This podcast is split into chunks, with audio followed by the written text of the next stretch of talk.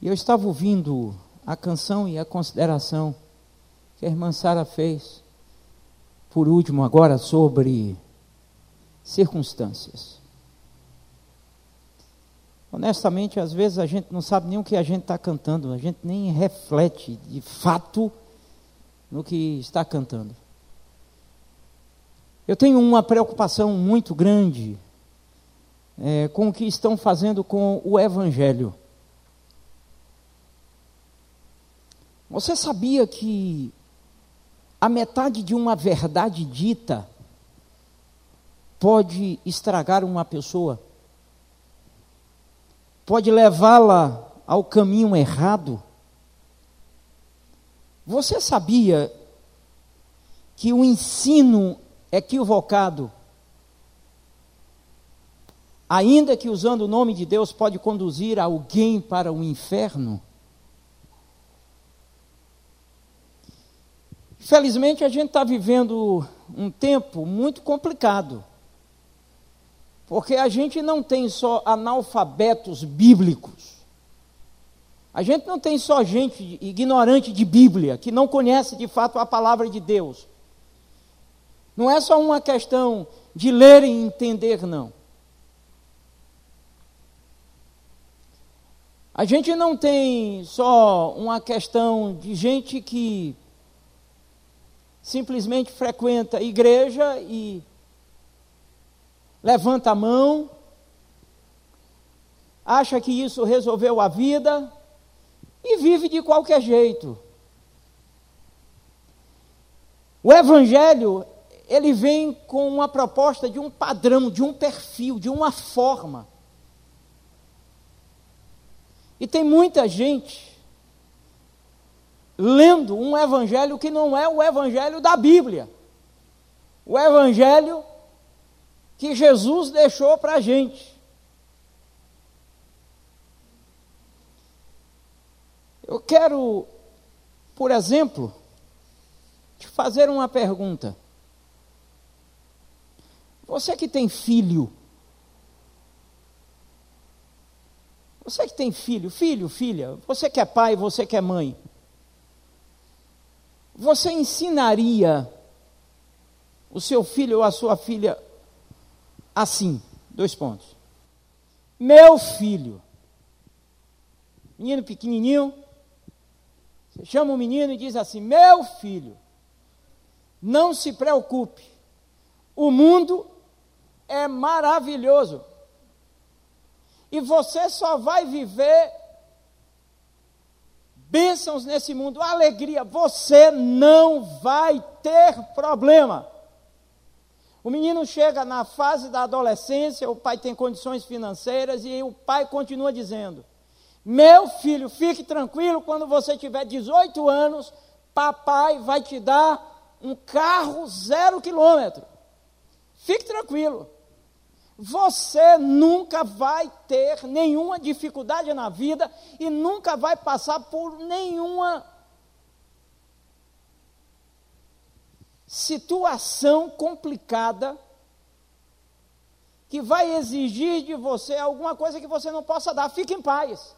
Tem algum pai que já fez isso ou está fazendo isso? Tem aqui alguma mãe?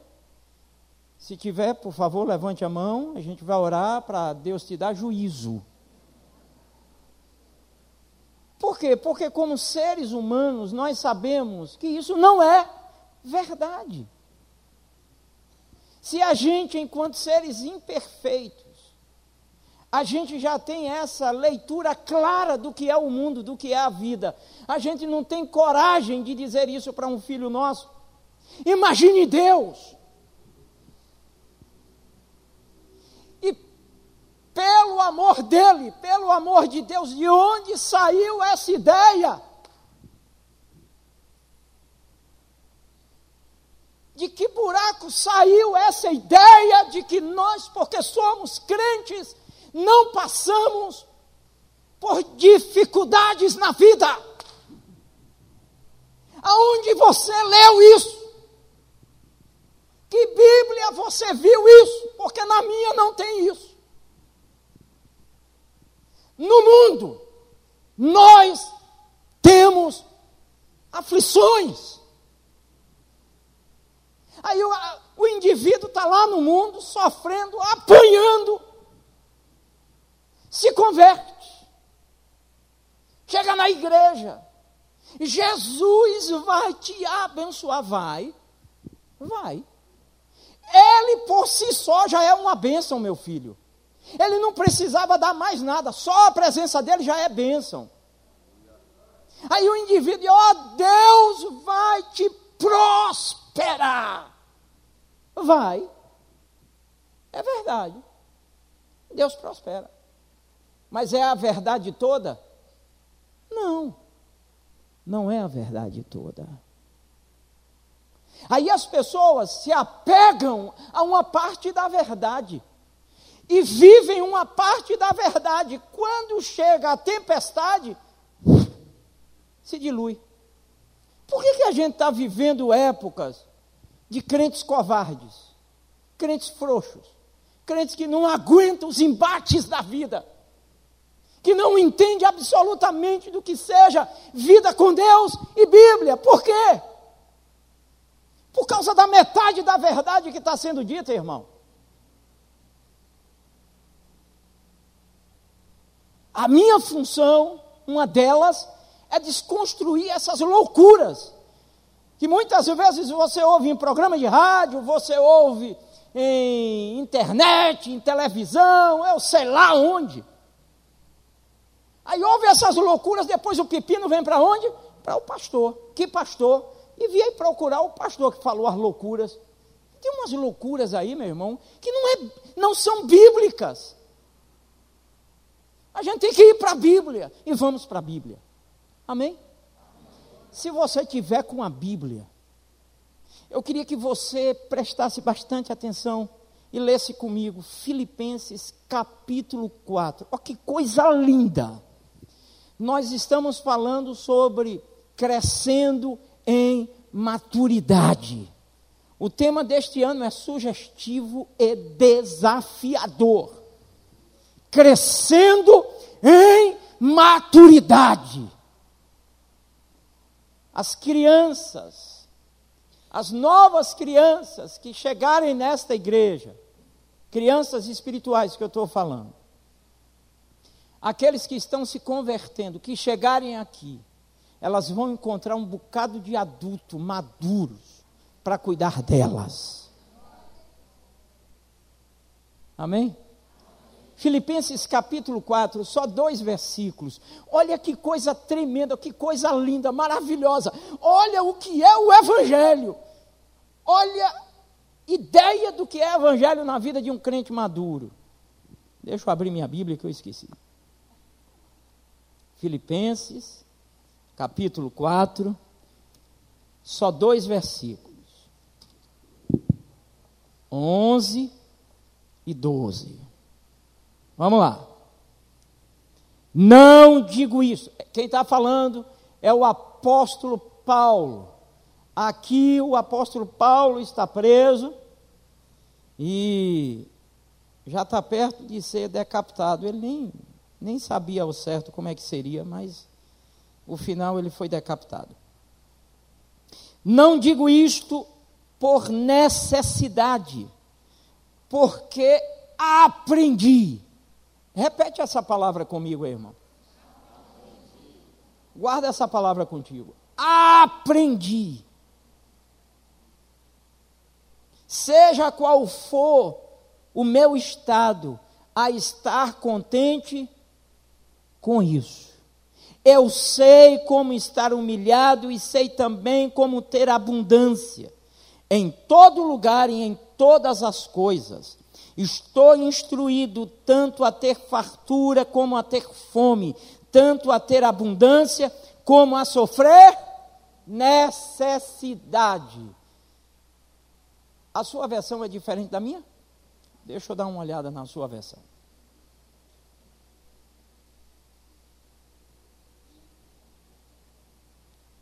Não é essa que eu quero, não. Deixa eu dar uma olhada nessa versão. Licença aqui.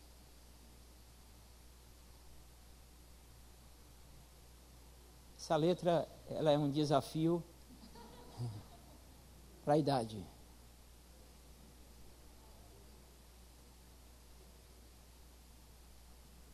Eu vou ler nessa outra versão, mas ainda não era ela que eu queria. Mas vamos lá. Eu não estou dizendo isso por me sentir abandonado, pois aprendi a estar satisfeito com o que tenho.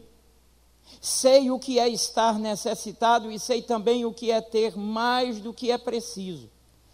Aprendi o segredo de me sentir contente em todo lugar e em qualquer situação, quer esteja alimentado ou com fome. Boa, gostei.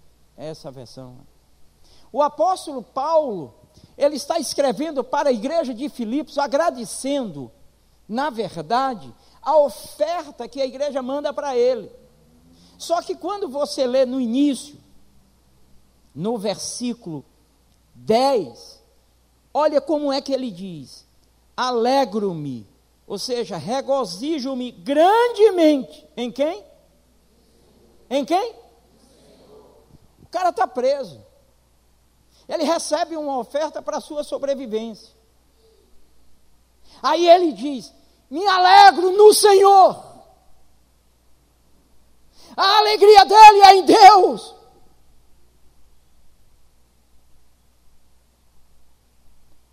O que Paulo está escrevendo aqui, meu irmão, é sobre a sua vida com Cristo. Desde o momento que ele se converte, Paulo começa a ter outro estilo de vida. Em todas as viagens missionárias, Paulo sofre. Paulo é preso, Paulo apanha, Paulo é expulso de cidade, Paulo é jogado dentro de um navio, o navio afunda, enfim. Como é que você consideraria Paulo como crente? É um crente raso, um crente superficial? Um camarada que escreveu mais da metade do Novo Testamento um homem que abriu mão de tudo por causa do Evangelho. Um homem que chega a considerar tudo que ele galga, inclusive no conhecimento, porque era um homem com um conhecimento extraordinário, e ele diz assim: Eu considero tudo isso como esterco diante da glória de Deus.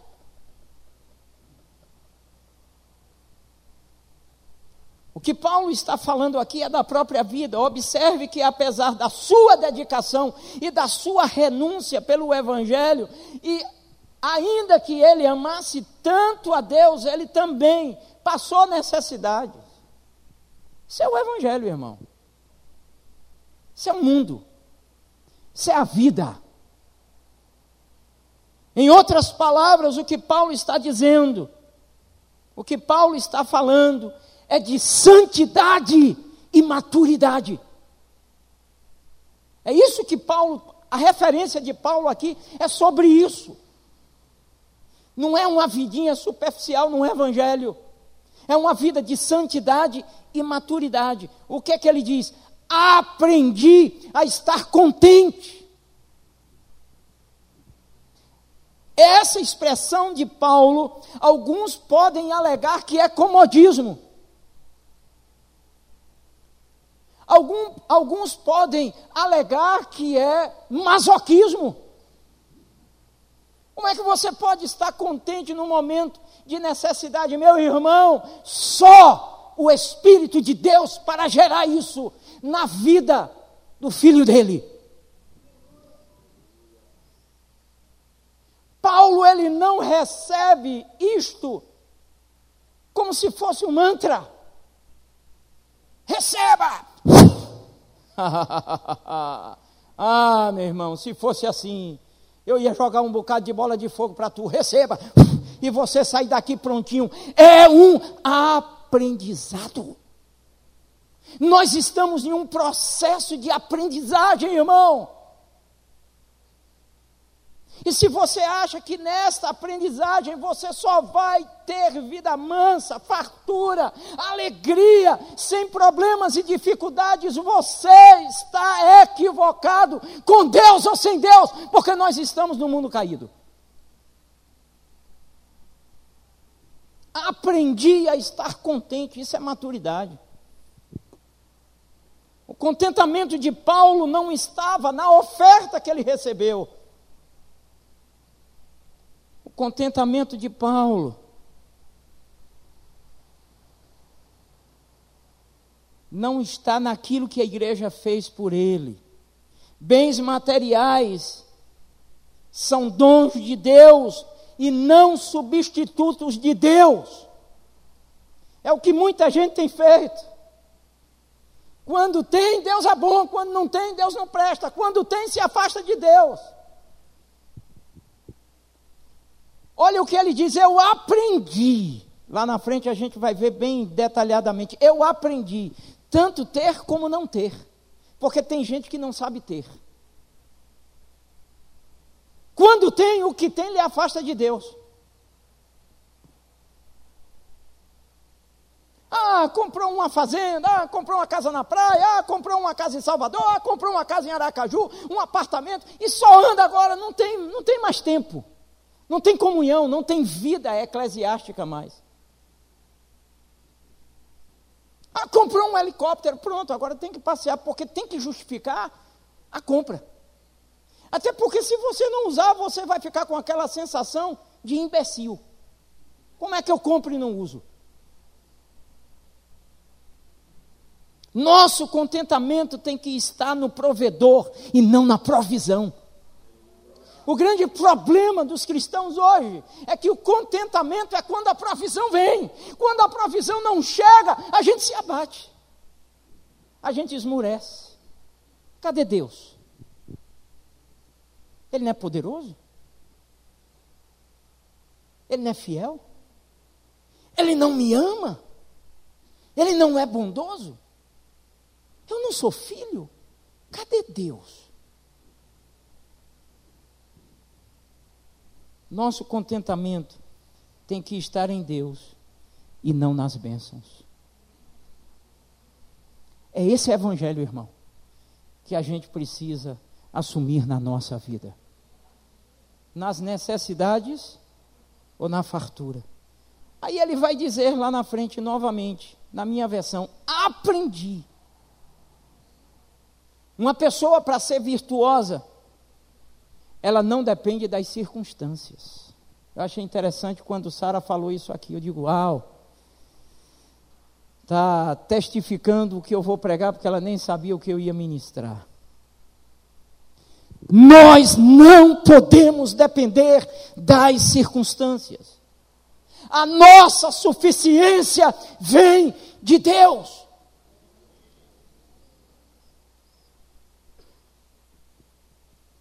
Paulo, ele sinaliza que não depende do ambiente. Não era o ambiente quem moldava a vida de Paulo, a alegria de Paulo, a alma de Paulo, a satisfação de Paulo, mas era a certeza da presença do Deus de Paulo que trazia o contentamento para a vida dele, quer preso ou não, ele sabia desfrutar a presença do seu Deus.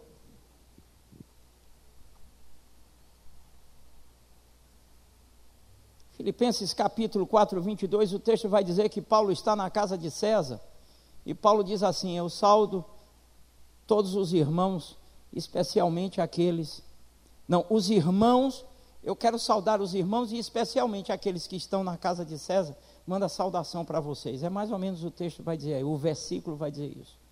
Paulo está na casa de César. A casa de César era a prisão onde Paulo estava, era um antro era um lugar deplorável. E ali, por causa da presença de Paulo, santos, homens comuns, foram alcançados pelo Evangelho. Ou seja, não é o ambiente quem interfere na vida de Paulo, é Paulo quem interfere no ambiente. O que a gente pode entender aqui por um cristianismo maduro, por uma vida cristã madura, o que Paulo vai sinalizar aqui é que ele não está dependendo da situação, ele depende do Deus dele. As pessoas no dia de hoje, elas dependem das situações. Se a situação estiver boa, a gente adora a Deus.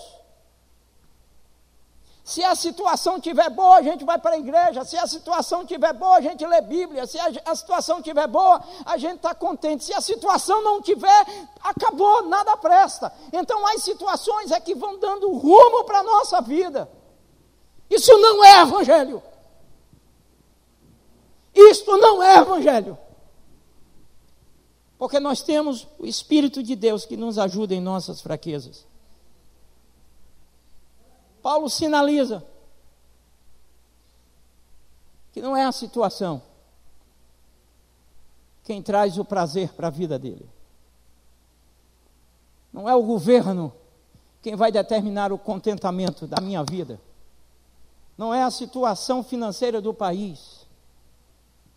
Não é a minha esposa. Não são os filhos que determinam a minha fé o meu amor e a minha comunhão com Deus. Eu não dependo deles para viver Deus.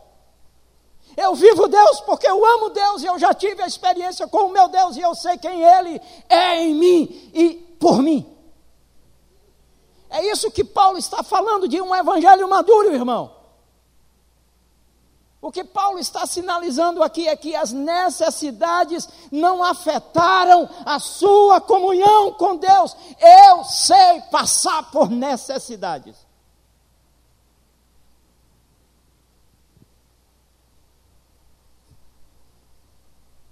Meu Deus, eu estou cansado de ver isso. Deus não respondeu, as coisas não mudaram. Eu aceitei Jesus, entrei na igreja, estou indo para culto, fiz jejum, fui para culto de oração, fui para o culto do tapete, da rosa vermelha, do sal grosso, dos escambau, e Deus não fez nada. Profeta falou e não aconteceu nada. Isso não é evangelho. Porque só vai acontecer quando ele quiser. E se o que eu estou passando é um tratamento dele, quem é que vai interferir nisso? Você? Deus é Deus, irmão. Aí eu acho interessante, ó. Tem um negócio que eu fico questionando na vida de crente, viu? Crente é um, é um bicho engraçado, é, é muito engraçado. Crente é um bicho engraçado, é engraçado. Eu já fui a mecânico e já tive problemas seríssimos com mecânico prejuízos terríveis. Pedreiros já foram pedreiros já foram na minha casa e eu já tive prejuízos terríveis. Eu já fui médicos que deram diagnósticos não tinha nada a ver. Eu já ouvi relatos na minha sala de gente que recebeu o diagnóstico que não tinha nada a ver. Eu já atendi pessoas na minha sala com problemas jurídicos que receberam orientações que não tinha nada a ver. Acabou com a pessoa, a orientação do profissional. Escuta. Aí a gente vive na vida, precisa do médico, a gente deixa de ir para o um médico porque algum médico errou com a gente? Hã? Você está morrendo. Não vou não, eu não vou não, deixa eu morrer. Eu quero morrer, mas eu não vou mais para médico. É assim que funciona? Não, né? Aí você tem um problema em casa. O muro, a parede lá vai cair. Aí a mulher diz assim: Ô filho, chama o pedreiro. Que nada, eu já tive experiências ruins com pedreiro. Eu não quero pedreiro na minha casa. Vai deixar a casa cair. É assim que funciona? Aí o carro quebrou. Você não tem dinheiro para comprar outro carro ou para trocar, você só tem dinheiro para consertar. Aí você olha para o carro e diz: vai ficar aí, mas eu não conserto, vai apodrecer, vai enferrujar, mas eu não conserto. É assim? Todas as coisas relacionadas à igreja, à vida espiritual, qual é a primeira ação? Não quero mais conta. É engraçado isso? É engraçado? Aí aparece não sei quem que dá um mau testemunho lá fora e tal, e papapá. Não quero conta. Ninguém presta. É assim? E aí você não quer mais, e não, e não quer mesmo, não. Por quê, irmão? Porque a gente pensa que a gente pode viver sem isso.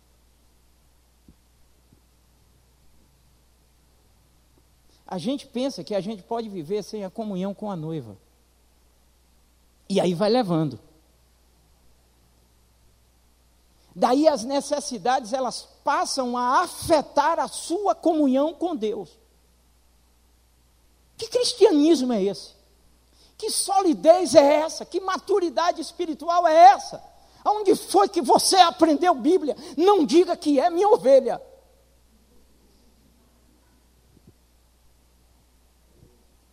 Porque tem muita gente dependendo das circunstâncias. Deus só é bom quando tudo está bem. Não, irmão, Deus é bom em todo tempo. O tempo não está bom, Deus é bom. O tempo está bom, Deus é bom. O tempo está ruim, Deus é bom. O tempo está maravilhoso, Deus é bom. O tempo não está no tempo, Deus é bom. O tempo está no tempo, Deus é bom. O tempo vai chegar a tempo, Deus é bom. Deus é bom em todo tempo.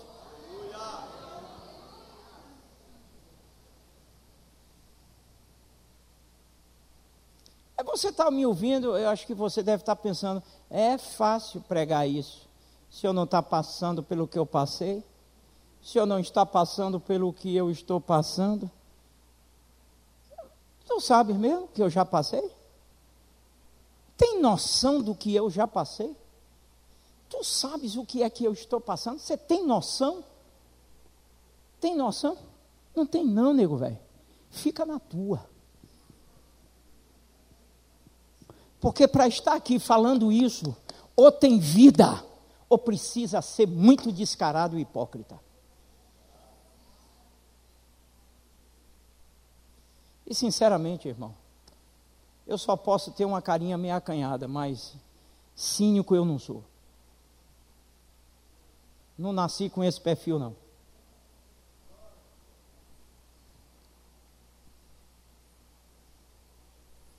Tem gente que só louva a Deus se a coisa estiver boa.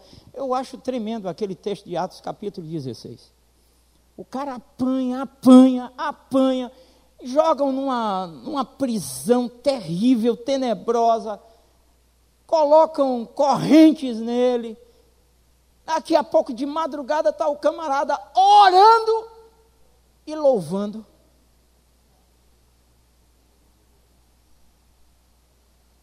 Isso é o cristianismo maduro. Isso é maturidade espiritual. Porque tem muita gente que se tivesse no lugar dele, é assim, Deus, que o Senhor me ama. Eu não vou fazer mais missão, não. Aí é esparro, é fria, é furada, é barril. O Senhor não me ama. Eu estou fazendo bem, eu estou fazendo melhor. E o Senhor não me protege protege, cadê o seu poder? Paulo aprende que Deus tem poder. Mas Deus não quer mostrar que tem poder para nos livrar das necessidades da vida. Mas o que Deus quer nos mostrar é que nas necessidades ou não, Ele sempre está presente na vida.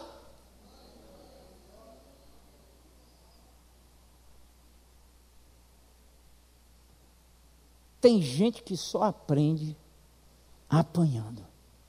É ou não é? Hein? E Deus sabe. Aí Deus deixa passar por umas perrinhas para ver se aprende. O que é que Paulo diz? Aprendi. Paulo aprende a respeitar os processos na caminhada, os processos da sua vida. Ele teve momentos maravilhosos, mas ele teve momentos difíceis. Ele passa por situações adversas, mas ele também passa por momentos grandiosos. Ele sabe respeitar os processos. E a única coisa que a gente quer é viver só de boa. Como se a gente já estivesse no céu. A promessa é lá, não é para aqui. Porque aqui o mundo jaz no maligno. E nós estamos vivendo em um mundo caído.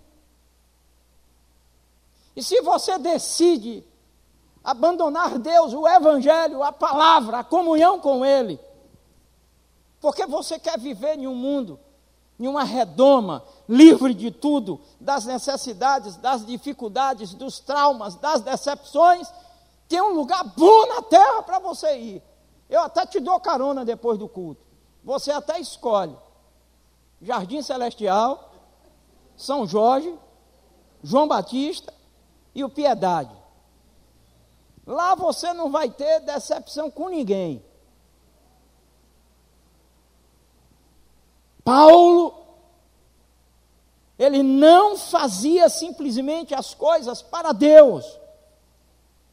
Paulo estava com Deus. A diferença é essa, irmão. Você que faz alguma coisa na igreja, não faça simplesmente as coisas. Esteja com Deus antes de tudo. Esteja com Deus antes de tudo. Porque a gente tem uma mania, não é? De dizer assim: ah, eu estou trabalhando para Deus. Eu saio de noite para orar. Eu me preparo para pregar, me preparo para ensinar, me preparo para tocar, e Deus deixa acontecer isso comigo. Eu sou a pessoa mais fantástica do mundo, a pessoa mais perfeita. Coisa linda. Alguns anos atrás eu conheci um pastor, Pastor Noé, era o nome dele. Eu nunca conheci um crente que tivesse uma memória como a memória daquele homem. O homem ele recitava versículos bíblicos um atrás do outro de todos os livros da Bíblia. Um homem simples, um homem temente a Deus, pregador da palavra. Eu era membro aqui da igreja, nunca, aliás, nunca deixei de ser membro. Enquanto membro da igreja, jovem aqui, Pastor Noé, naquela época, veio pregar aqui na igreja. Marcou, por causa dessa capacidade dele de. Marcou. Alguns anos depois, a gente recebe a notícia que Pastor Noé estava vivendo de favor.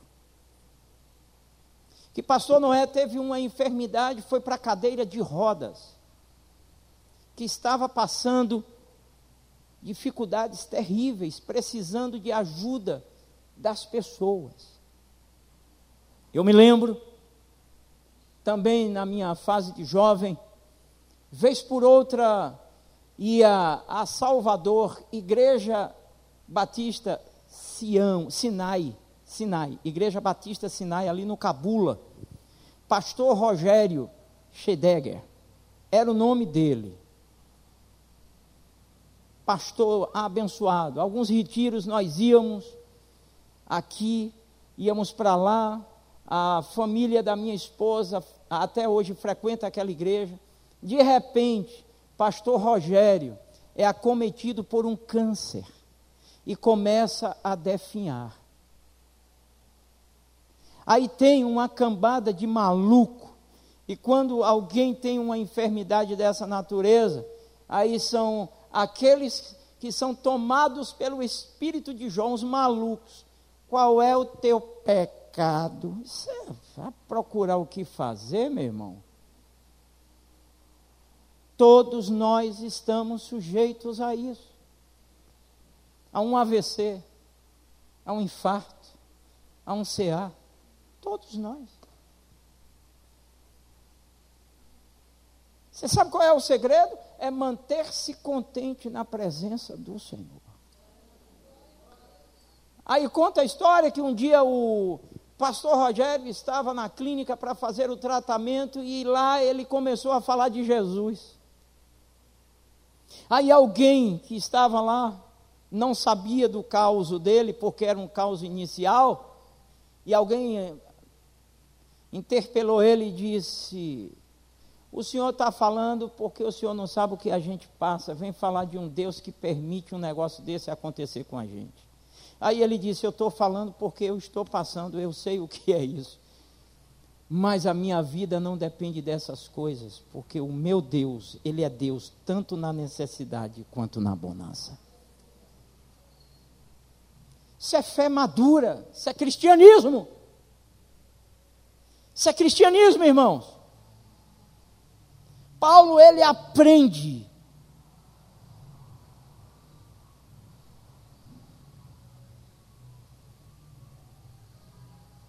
Que no processo ele pode passar por momentos dificílimos na vida. Como é que você tem reagido aos momentos difíceis que você tem passado? Como é que você tem reagido nos momentos de perdas da sua vida? Como é que você tem reagido quando Deus não faz o que você quer? Como é que você tem reagido quando Deus não toca para curar quando você quer? Aí o versículo 12 ele continua dizendo que aprendeu, ele sabe passar por necessidades. É interessante que o que Paulo deixa entender que a vida dele não é estática, não é uma vida parada. E acima de tudo, ele está dizendo que as coisas que acontecem, elas acontecem hoje, mas amanhã elas passam. Eu passei por necessidades, mas não passo mais. Já passou. Tudo passa. Tudo passa. Tudo passa. O apóstolo Paulo ele vai dizer que não se embriagou, ele não se perdeu, ele não permitiu que aquilo que ele recebeu, a abundância que ele teve, os tempos de abundância, não deixou ele atordoado, não tirou ele da presença de Deus. A situação maravilhosa que ele viveu não o afastou da comunhão com Deus. Ô irmão, na minha ótica, os melhores momentos para buscar a presença de Deus, para mim, sabe quais são? É quando tudo está bem. Porque eu não vou buscar Deus por causa da necessidade. Eu não vou buscar Deus para me livrar da angústia, eu vou buscar Deus porque eu quero Deus. Porque normalmente, quando a coisa aperta, quando a situação difícil vem, a gente busca Deus para Ele nos livrar da situação difícil. Quando Ele nos livra da situação difícil, a gente faz como os nove leprosos: vai e não volta mais. Por quê? Acha que não vai ter outra. Mas a vida é assim, irmão. Resolve uma, aparece outra. A vida é assim. Ele sabe viver em qualquer situação com o espírito contente.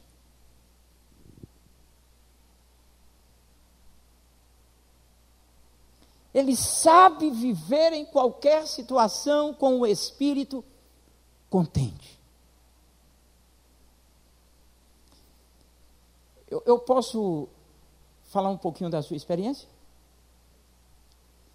Oriana é o nome dela. Venezuelana. Filha de pastor. Veio para onde? Aqui no Brasil, depois de seis meses? Não, que chegou aqui na central. Depois de seis meses, pastor, a venezuelana é refugiada, a situação tenebrosa lá, tenebrosa. Se você mandar 500 reais para a Venezuela para alguém hoje, você não pode mandar 500 reais, você tem que mandar metade, porque senão o governo confisca. E não tem o que comer, e a inflação está lá em cima. E 500 reais você deve comprar meio quilo de carne, dois tomates e duas cebolas.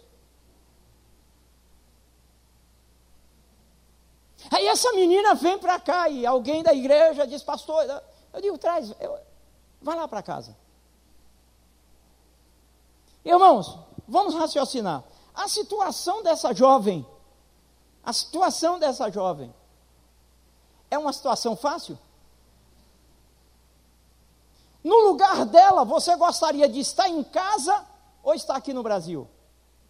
Você sabe por que, que ela veio para cá? Na tentativa de encontrar emprego e mandar dinheiro para sustentar os pais.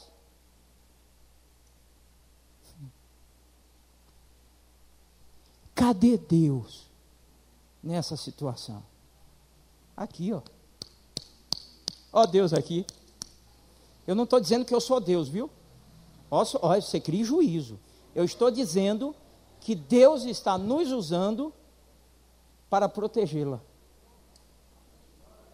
Porque está sendo tratada como filha na minha casa. E vou cuidar até o tempo necessário.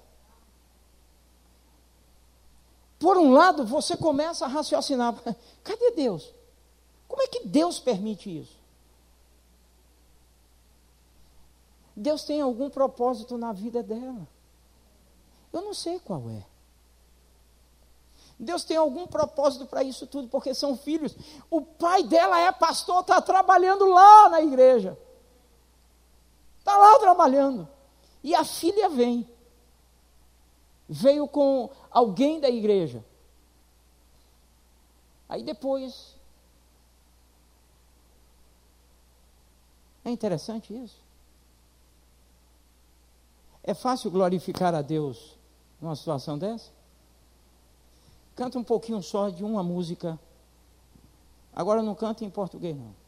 Eu, também você não sabe. Yo he estado entre la espada y la pared, rodeada de insomnio sin saber qué hacer, pidiendo a gritos tu intervención. A veces me hablaste de una vez y en otras tu silencio solo escuché. Qué interesante tu forma de responder. Y aprendí que en la vida todo tiene un sentido.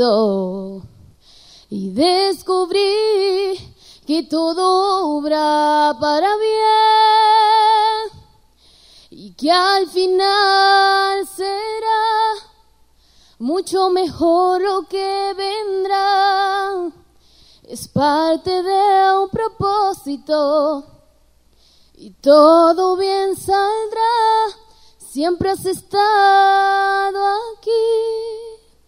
Tu palabra no ha fallado y nunca me has dejado. Descansa mi confianza sobre ti.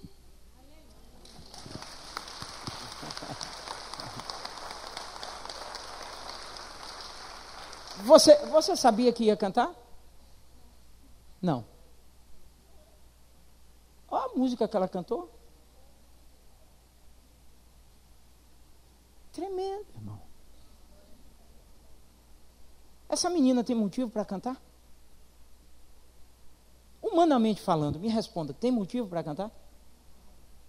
Tem um maluco que governa o país, o maluco começa a fazer um bocado de coisa e todo mundo paga um pato lá. Aí a família se separa, vem uma jovem dessa, é, um país estranho, com gente que ela não conhece, não sabe ao certo o que vai lhe acontecer, e Deus vai e ampara.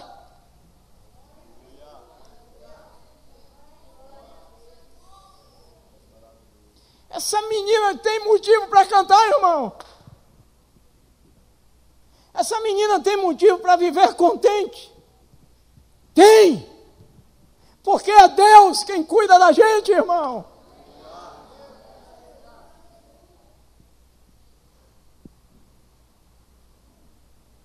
Um bocado de filho de crente. Eu quero Deus. Aparece um coleguinha, se desvia.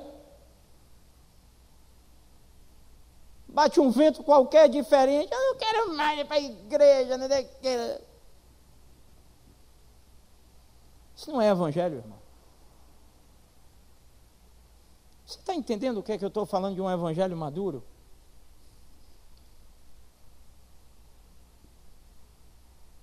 O que é que a gente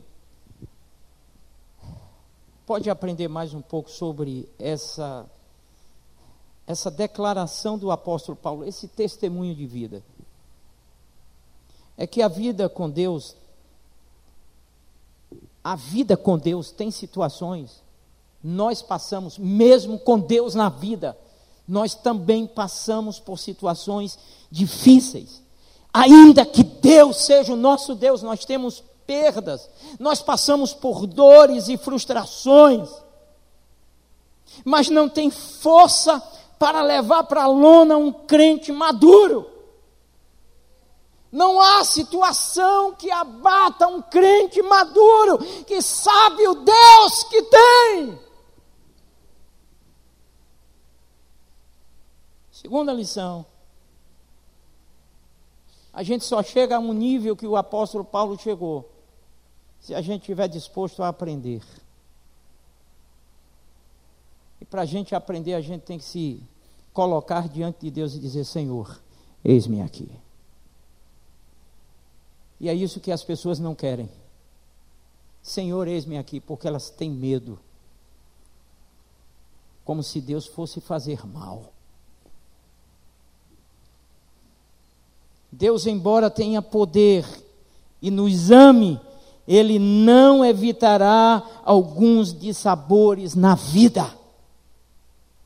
Deus me ama, Deus te ama mas alguns dissabores na vida nós vamos enfrentar, não tem como. É a vida. É assim. Se você não escolher andar com Deus, você vai passar tudo do mesmo jeito. Qual é a diferença? É que com Deus nós temos o renovo das forças. É que com Deus nós temos o consolo é que com Deus nós temos esperança. É que com Deus nós temos uma fé que pode mover a partir de Deus a situação até que vençamos.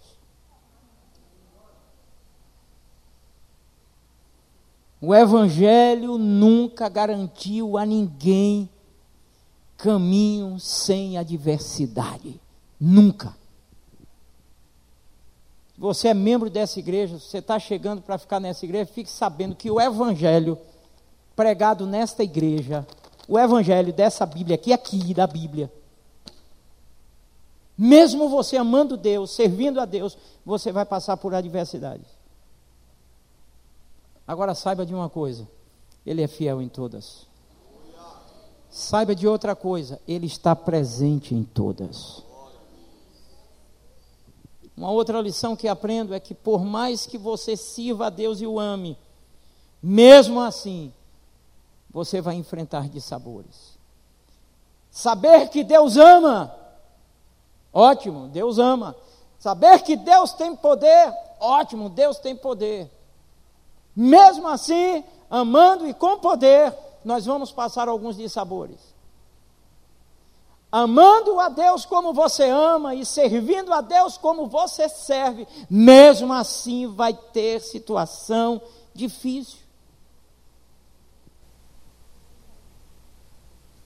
Mas eu também aprendo que se a gente não tiver cuidado no tempo da bonança, a gente pode se afastar de Deus. A fartura pode nos deixar acomodado. A gente vai orar pedindo a Deus feijão e cuscuz. Se em casa tem sacos de, de feijão e de, de milho. A gente vai orar pedindo a Deus carne. Se o freezer tem 5 quilos de carne de carneiro, 5 quilos de carne bovina, 30 quilos de peixe. Você vai orar para isso, pedindo a Deus isso, se você a gente tem que ter cuidado.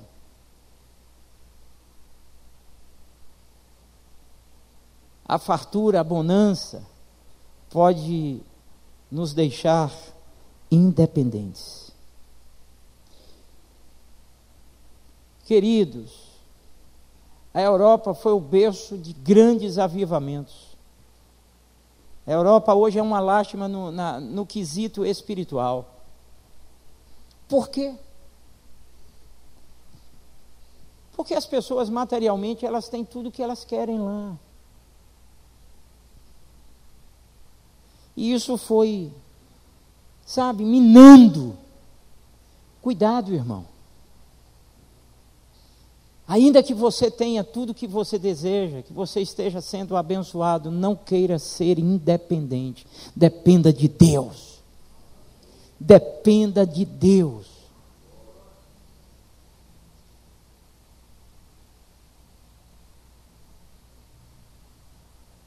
E quero concluir dizendo a seguinte frase: Quem depende de Deus não teme as circunstâncias. Guarde isso. Que Deus nos ajude a viver o Evangelho em uma terra que tem adversidades e situações difíceis. Que Deus nos ajude a passar por todas elas, dependendo dEle. Que Deus nos ajude a passar tanto pelas adversidades da vida como pelos momentos maravilhosos, glorificando o nome dele. E que possamos chegar dizendo como disse o apóstolo Paulo: Combati o bom combate, acabei a carreira e guardei a minha fé. Vos apresento o Evangelho. Tremendo, é é o Evangelho? O Evangelho é tremendo, irmãos. O Evangelho é tremendo, irmãos. Só o Evangelho faz isso. O indivíduo se sentir contente na necessidade. Só o Evangelho tem o poder para fazer isso. Só o Evangelho. E aí eu não me espanto com frequentadores de igrejas que nunca foram marcados pelo Evangelho de fato.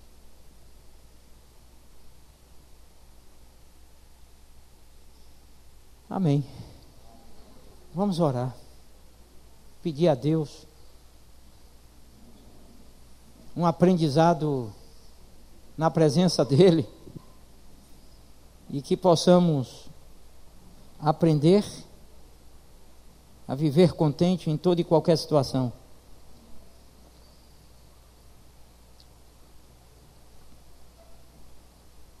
Que o nosso contentamento na vida e pela vida não esteja atrelada às situações. O nosso amor e a nossa comunhão com Deus não dependa de situação, de decepção, se a gente vai ter decepção ou não, das frustrações que a gente tem.